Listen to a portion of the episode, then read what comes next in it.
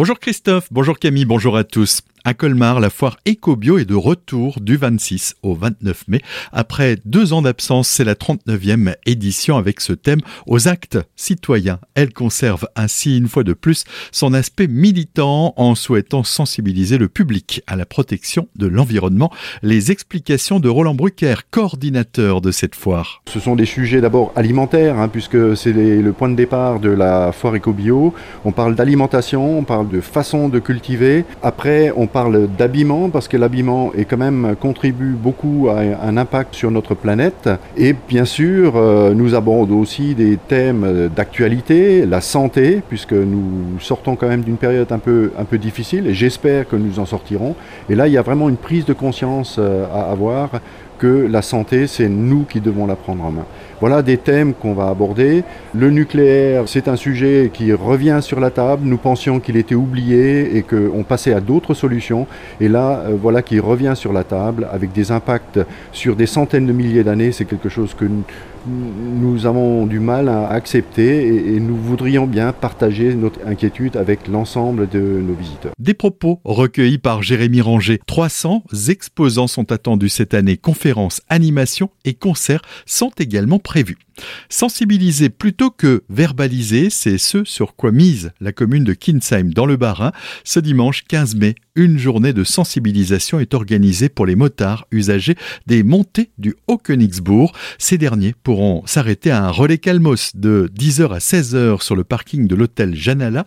La fédération de motards FFMC, le peloton de gendarmerie mobile d'Ebersheim, mais aussi des professionnels d'un magasin de moto seront présents. Les précisions de Nicolas Logel, adjoint au maire Les motards à ce relais Calmos, ils vont pouvoir d'abord échanger avec euh, des collègues de cette fédération de motards, mais aussi avec euh, les motards de la gendarmerie sur euh, les problématiques vitesse, nuisance sonore. Ils pourront faire mesurer le niveau sonore de leur moteur et de leur pot d'échappement, et puis ils pourront aussi faire vérifier leur moto rapidement pour justement s'assurer qu'ils ont mis en place tous les éléments de sécurité. On préfère la sensibilisation à la répression parce que on pense que c'est plus efficace. On veut attirer l'attention des motards qui sont bien sûr les bienvenus dans nos villages, mais c'est vrai que les nuisances sonores excessives et puis aussi euh, la sécurité qui est mise à mal par euh, les vitesses pratiquées par certains motards, ce sont des phénomènes contre lesquels on essaye de lutter, lutter pour préserver la sécurité de tous les utilisateurs de ces montées, et puis aussi pour ce qui est des nuisances sonores, ça concerne les habitants de nos villages, mais aussi euh, la faune. Des propos recueillis par Solène Martin. Retrouvez toutes les informations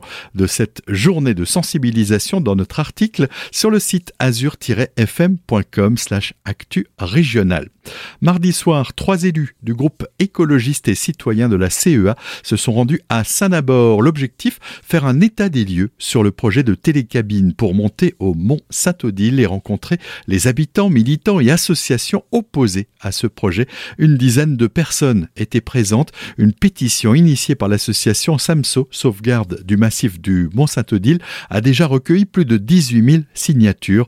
Les trois conseillers d'Alsace écologistes ont fait part de leur plus vive inquiétude sur l'option des télécabines et ses effets négatifs privilégiant clairement une option navette bus. Le résultat de l'étude de faisabilité de ces télécabines devrait être connu sous peu. Enfin, Carnet Rose, une femme de Ribeauvillé, a donné naissance à son bébé sur le siège passager de sa voiture alors que le couple tentait de se rendre à l'hôpital Pasteur de Colmar.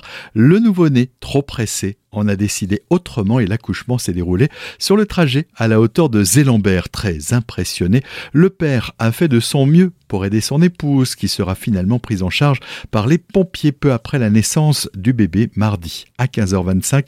Il s'agit du cinquième enfant de cette fratrie et il s'appelle Harlem comme ce célèbre quartier de Manhattan.